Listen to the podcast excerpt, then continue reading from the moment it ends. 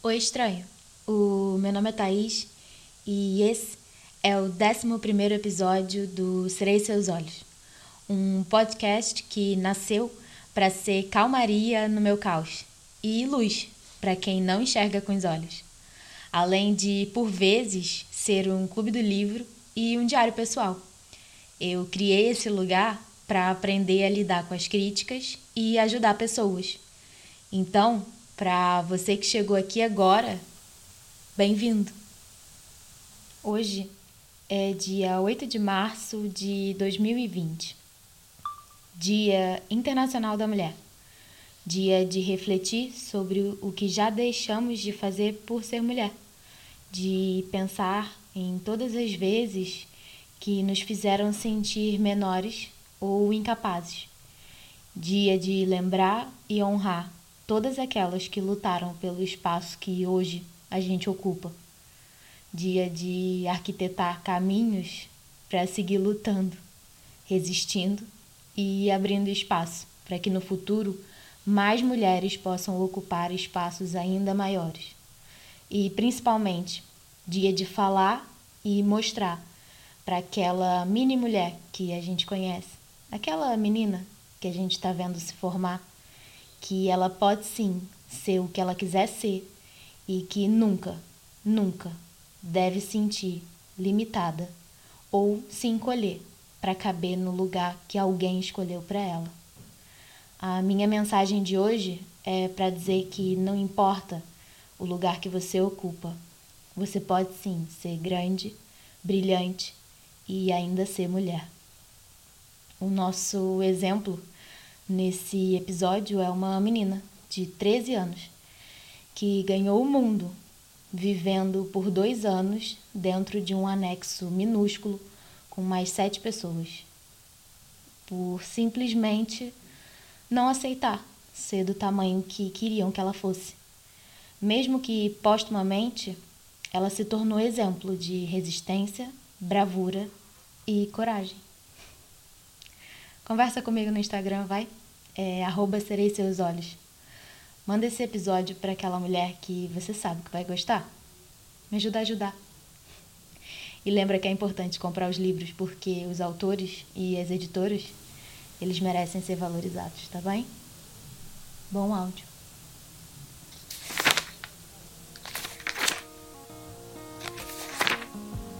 Quarta-feira, 14 de outubro de 1942. Querida Kitty, estou terrivelmente ocupada.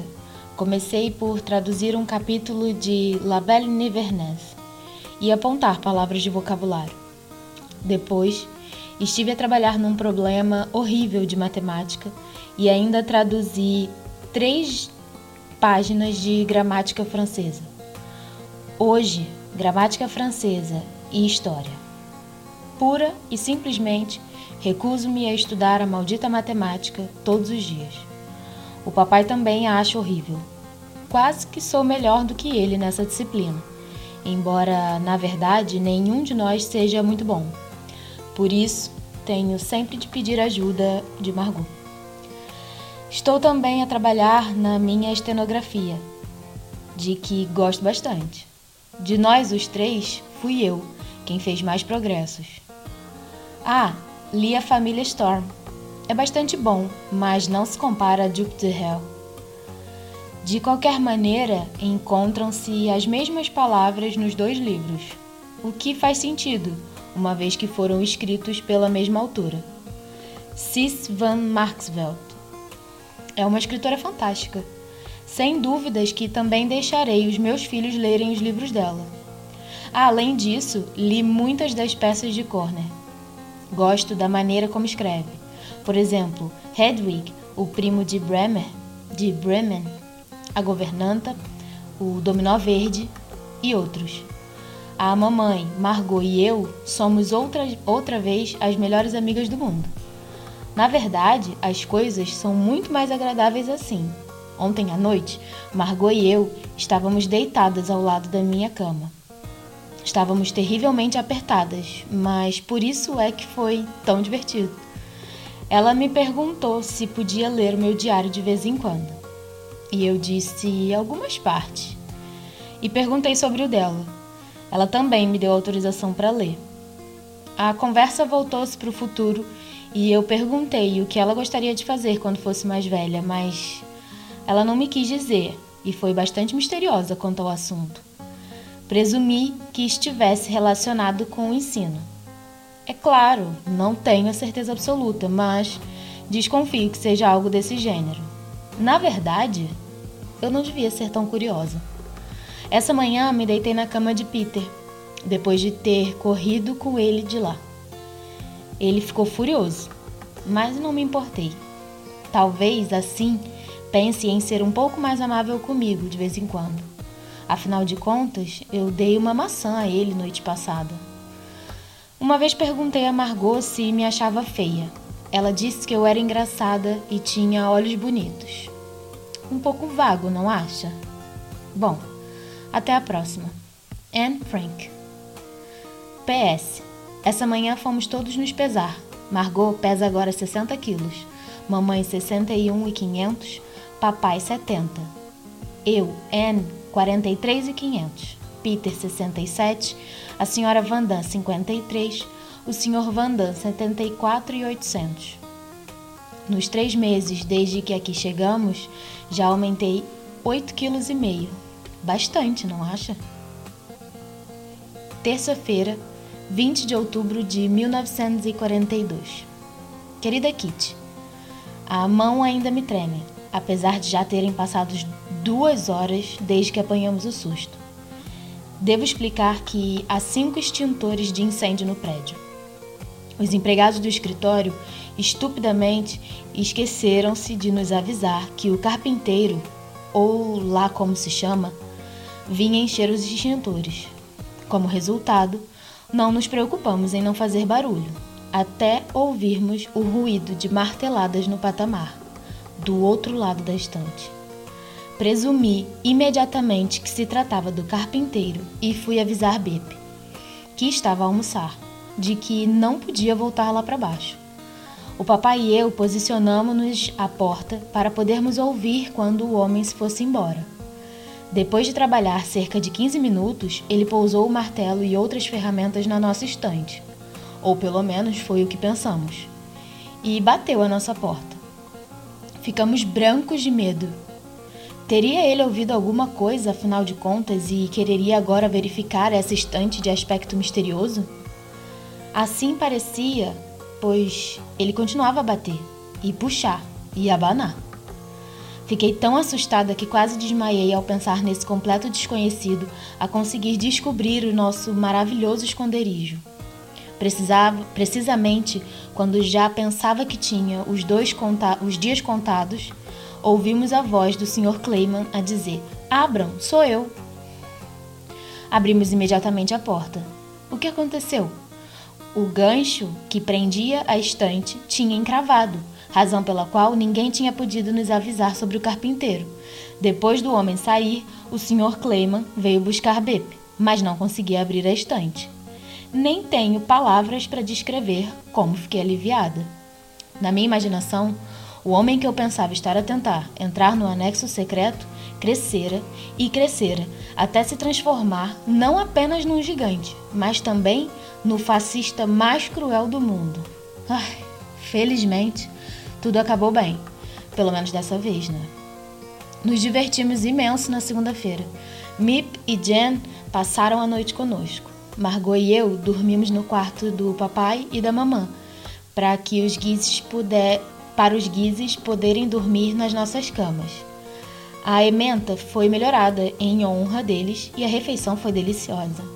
As festividades foram brevemente interrompidas quando o candeeiro do papai provocou um curto-circuito e ficamos subitamente mergulhados na escuridão. O que havíamos de fazer?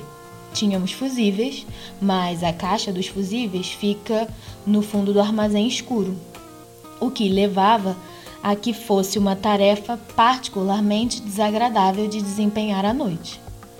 No entanto, os homens aventuraram-se e, dez minutos depois, pudemos guardar as velas. Essa manhã, levantei-me cedo.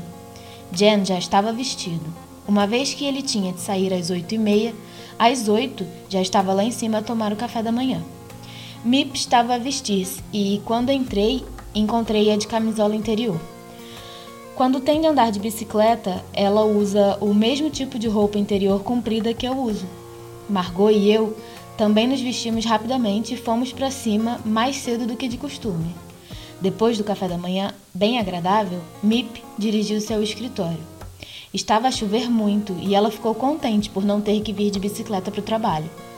O papai e eu fizemos as camas e depois eu aprendi cinco verbos irregulares franceses. Muito aplicada, não te parece? Margot e Peter estavam a ler no nosso quarto, com o Mushi enrolado sobre o divã, ao lado de Margot. Depois dos meus verbos irregulares franceses, me juntei a eles e li Para Além Cantam os Bosques. É um livro bastante bonito, mas muito invulgar. Estou quase a acabá-lo. Para a semana é a vez de Bip passar cá à noite. Tua Anne. Quinta-feira, 29 de outubro de 1942. Minha querida Kitty, estou muito preocupada. O papai está doente. Está coberto de manchas e tem febres altas. Parece sarampo. Imagina, nem sequer podemos chamar um médico. A mamãe está a fazê-lo transpirar na esperança de conseguir baixar a febre. Essa manhã, Mip disse-nos que a mobília foi retirada do apartamento dos Vandam. Ainda não contamos ao senhor e à senhora Vandam. Ela tem andado muito enervada ultimamente e não estamos com vontade de ouvir gemer e resmungar novamente sobre todas as lindas porcelanas e cadeiras adoráveis que teve de deixar para trás. Nós também tivemos de abandonar a maior parte das nossas coisas bonitas. De que adianta resmungar sobre isso agora? O papai quer que eu comece a ler os livros de Hebel e de outros escritores alemães conhecidos. Eu já consigo ler bastante bem em alemão só que geralmente murmuro as palavras em vez de ler silenciosamente para mim. Mas isso passará. O papai tirou as peças de Gott Iskiller da estante e está a planejar ler para mim todas as noites. Começamos com Dom Carlos. Encorajada pelo bom exemplo do papai, a mamãe colocou às minhas mãos o seu livro de orações. Li algumas orações em alemão, apenas para não parecer mal educada. Não há dúvidas de que soam muito bem, mas significam pouco para mim. Por que, que ela quer me obrigar a ser tão religiosa e devota? Amanhã vamos acender o fogão pela primeira vez. A chaminé não é limpa há séculos, portanto, é inevitável que a sala fique cheia de fumo. Vamos esperar que tenha tiragem. Tua Anne. Segunda-feira, 2 de novembro de 1942. Querida Kitty, Bep ficou conosco, conosco sexta-feira à noite. Foi divertido, mas ela não dormiu muito bem porque tinha bebido algum vinho. Quanto ao resto, não há nada de especial para contar. Ontem tive uma dor de cabeça horrível e fui para a cama cedo. Margot está outra vez a ser exasperante. Essa manhã comecei a organizar um índice de cartões do escritório, pois tinha caído e ficado todo misturado. Pouco tempo depois já estava a dar em maluca. Pedi ajuda a Margot e ao Peter, mas eles estavam demasiados com preguiça. Portanto, deixei de lado. Não sou doido bastante para fazer isso sozinha. Anne Frank. PS. Me esqueci de mencionar a importante notícia de que provavelmente me vai aparecer o período em breve. Sei disso porque estou sempre a encontrar uma mancha esbranquiçada nas cuecas e a mamãe previu que apareceria em breve. Mal posso esperar, é um acontecimento tão marcante. É uma pena não poder usar pensos higiênicos, mas já não é possível arranjá-los. E os tampões da mamãe só podem ser usados por mulheres que já tenham tido bebês. Comentário acrescentado por Anne em 22 de janeiro de 1942. Já não conseguiria escrever esse tipo de coisas. Agora que estou a reler o meu diário após um ano e meio, estou surpreendida com a minha inocência infantil. No fundo, sei que nunca poderia ser novamente tão inocente, por mais que gostasse de o ser. Compreendo as alterações de humor e os comentários sobre Margot, mamãe e papai, como se o tivesse escrito ontem. mas não consigo me imaginar escrever tão abertamente sobre outros assuntos. Embaraça-me imenso ler as páginas relacionadas com assuntos que recordava como tendo sido mais agradáveis do que na realidade foram.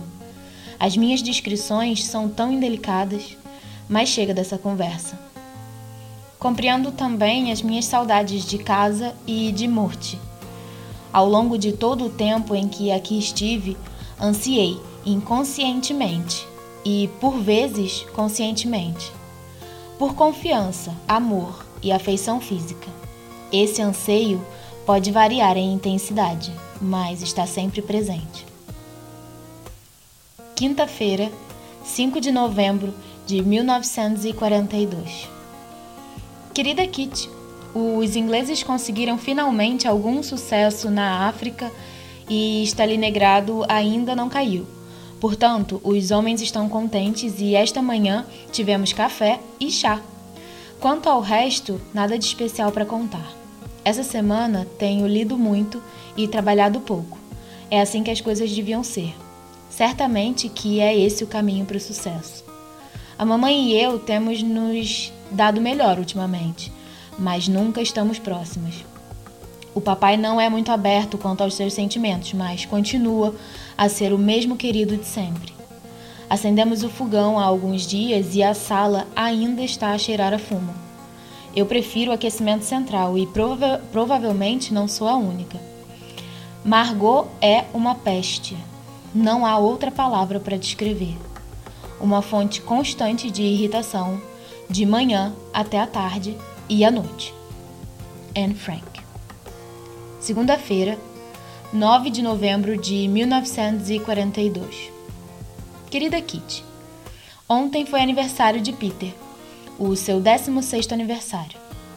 Às oito, eu já estava lá em cima e Peter e eu olhamos para os presentes dele. Recebeu um jogo do Monopoly, uma lâmina e um isqueiro. Não que ele fume muito, nem pensar, mas tem um ar tão distinto.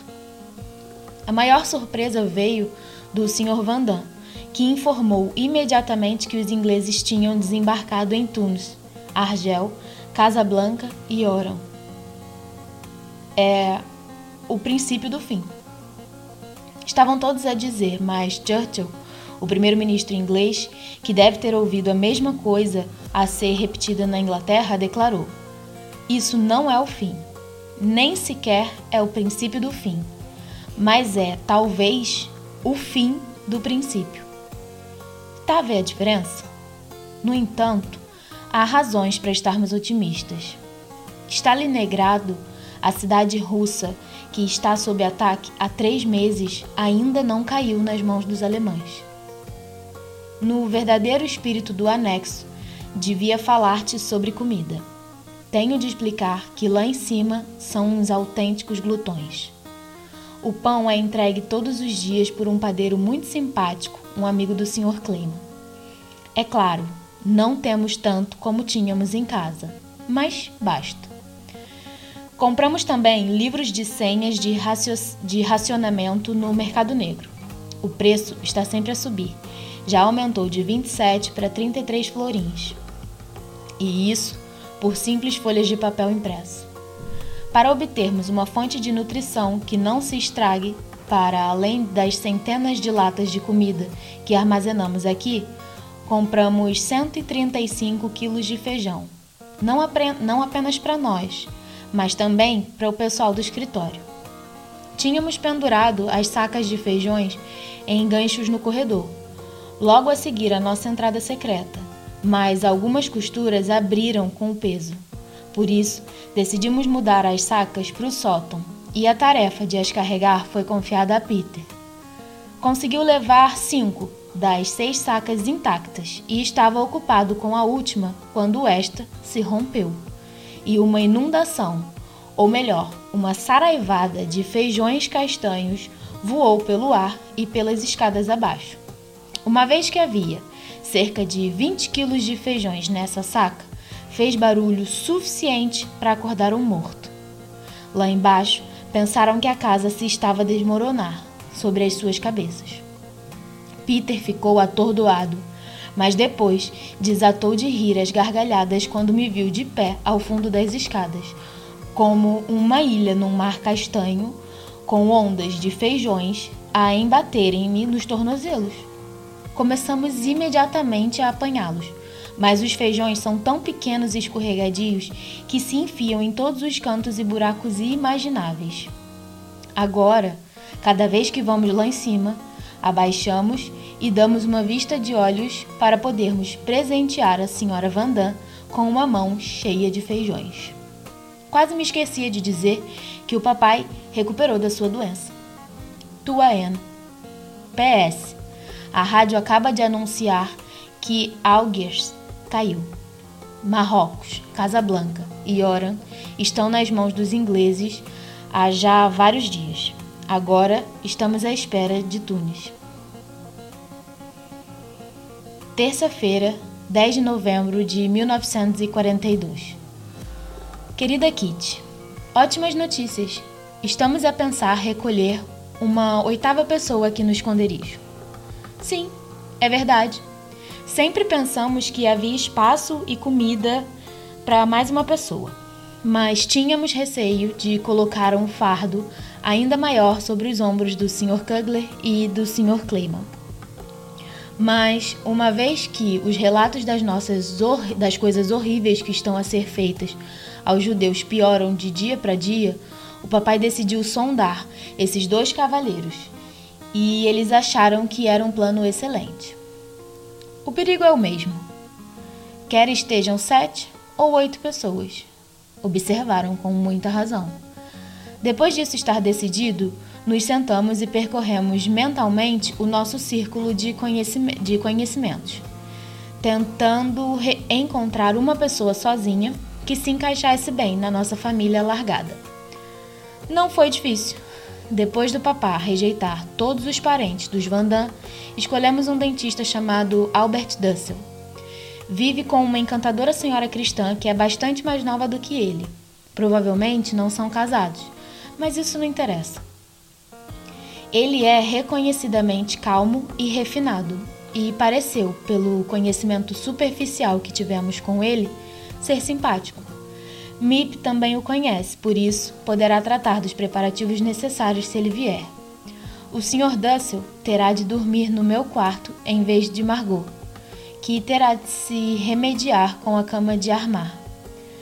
Vamos pedir-lhe que traga algo com que tratar as caras. Tua Anne.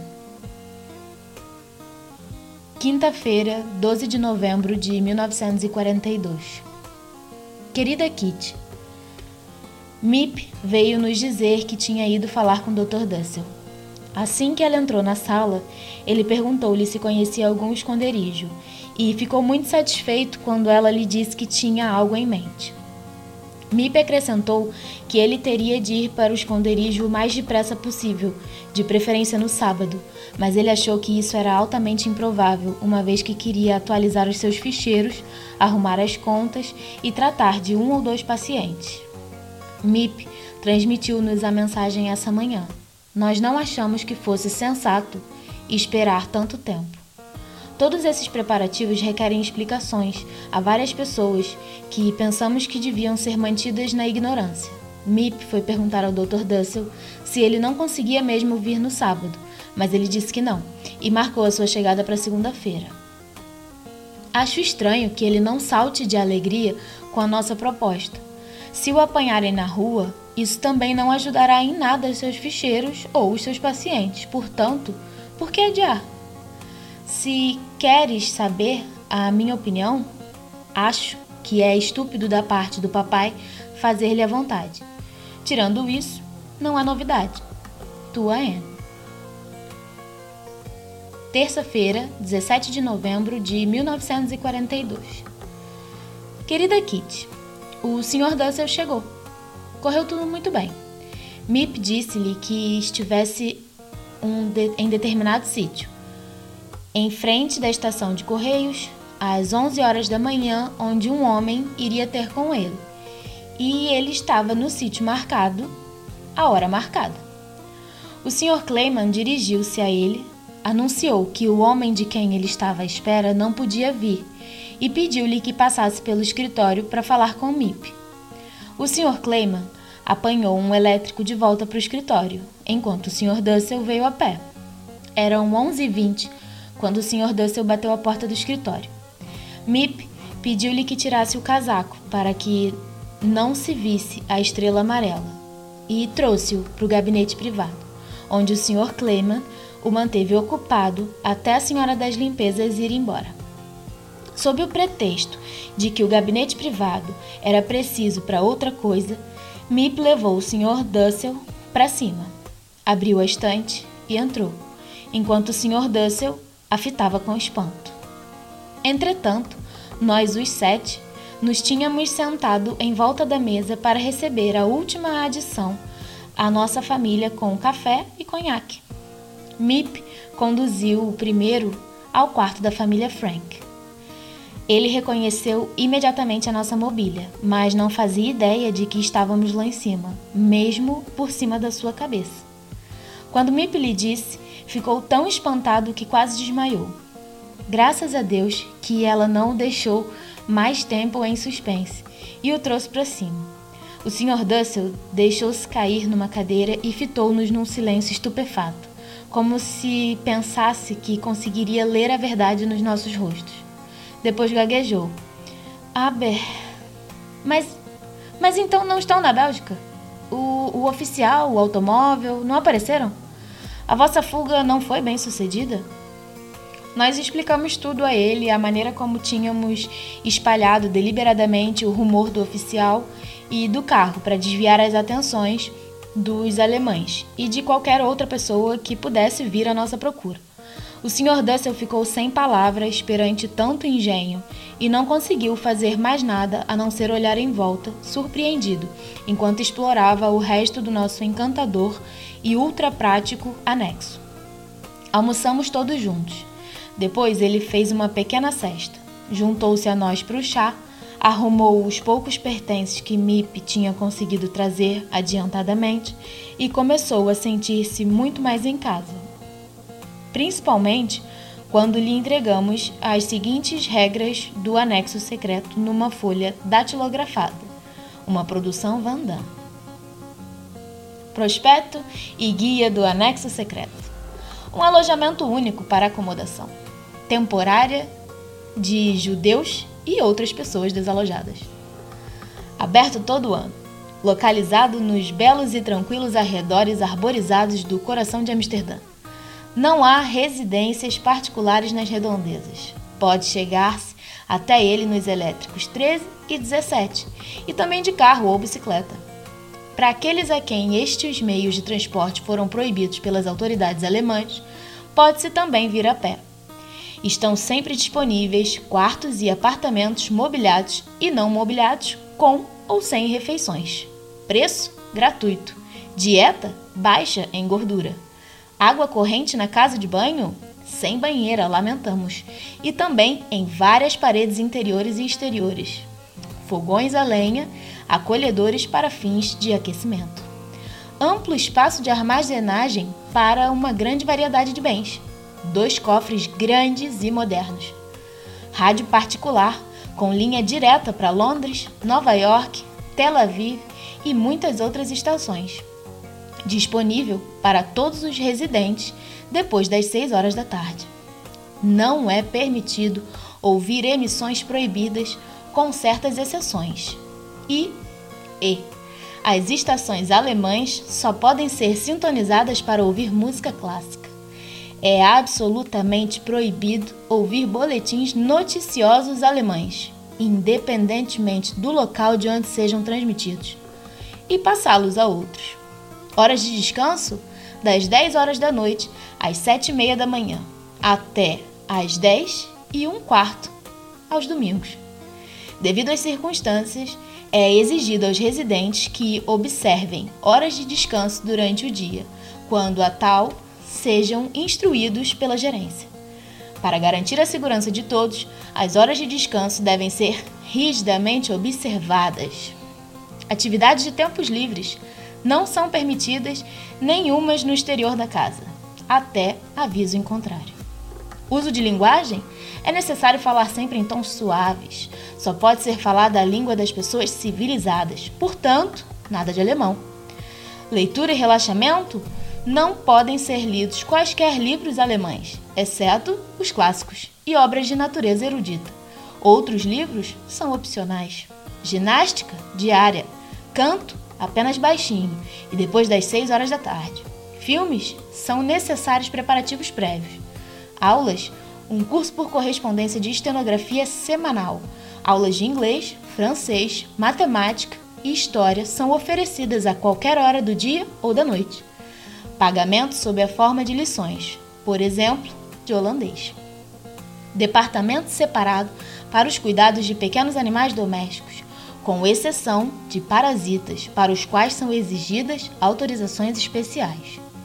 Refeições: pequeno almoço, diariamente às 9 horas da manhã, exceto feriados e domingos, aproximadamente às 11h30 aos domingos e feriados. Almoço, refeição ligeira, da 1 e 1 quarto às 2 menos 1 quarto. Jantar pode ou não ser uma refeição quente. A hora da refeição depende das emissões noticiosas. Obrigações relativas ao corpo de abastecimento. Os residentes devem estar preparados para ajudar no trabalho do escritório a qualquer altura. Banhos? O Alguidar está disponível para todos os residentes depois das 9 horas da manhã, aos domingos. Os residentes podem tomar banho na casa de banho, na cozinha, no gabinete privado ou escritório da frente, conforme preferirem. Álcool apenas para fins medicinais. Fim. Tuanhan. Quinta-feira, 19 de novembro de 1942. Querida Kitty, tal como pensávamos, o Sr. Dussel é um homem muito simpático. Claro que não se importou de partilhar o quarto comigo. Para ser honesta, não estou exatamente encantada por ter um estranho a usar as minhas coisas, mas devemos nos sacrificar por uma boa causa. Eu estou contente por poder fazer esse pequeno sacrifício. Se pudermos salvar, nem que seja apenas um dos nossos amigos, o resto não importa. O papai disse e tem toda a razão. No primeiro dia em que o Sr. Dussel cá esteve, me fez todo tipo de perguntas. Por exemplo, a que horas a senhora das limpezas chega ao escritório, como nos arranjávamos para lavar a roupa e quando é que podia ir ao banheiro. Pode rir. Mas essas coisas não são assim tão fáceis no esconderijo. Durante o dia não podemos fazer barulho nenhum que se possa ouvir lá embaixo. E quando está lá mais alguém, como a senhora das limpezas, temos de ter um cuidado extra. Expliquei pacientemente tudo isso ao Sr. Dussel, mas fiquei surpreendida por ver como ele é lento para entender. Pergunta tudo duas vezes e, mesmo assim, não se lembra do que eu lhe disse. Talvez esteja apenas confuso pela mudança súbita e acabe por ultrapassar. Tirando isso, está tudo a correr bem. O Sr. Dussel nos contou muita coisa sobre o mundo lá fora, de que fomos afastados há tanto tempo. Trouxe notícias tristes. Incontáveis amigos e conhecidos foram levados para um destino terrível. Noite após noite, veículos militares verdes e cinzentos percorreram as ruas batem a todas as portas, perguntando se lá vive algum judeu. Se sim, a família inteira é imediatamente levada. Se não, passam à casa seguinte. É impossível escapar às suas garras, a menos que as pessoas se escondam. Muitas vezes andam com listas, batendo apenas as portas onde sabem que podem conseguir uma boa pescaria.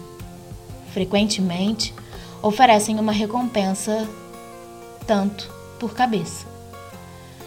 É como a caça dos escravos dos velhos tempos. Não pretendo brincar com isso.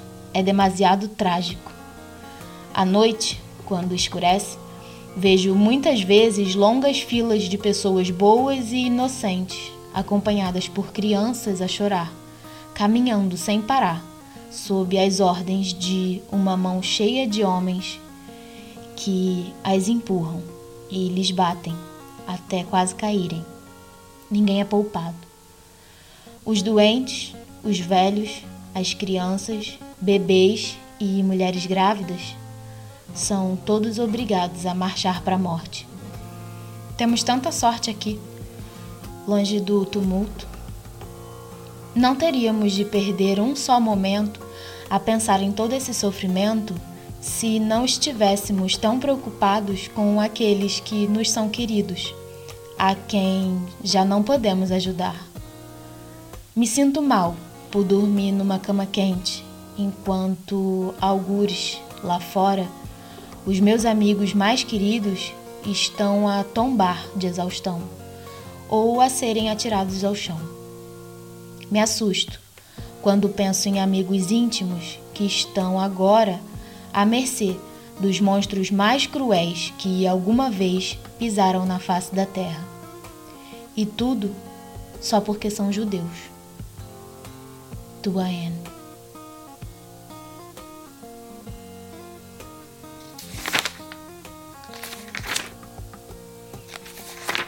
É estranho.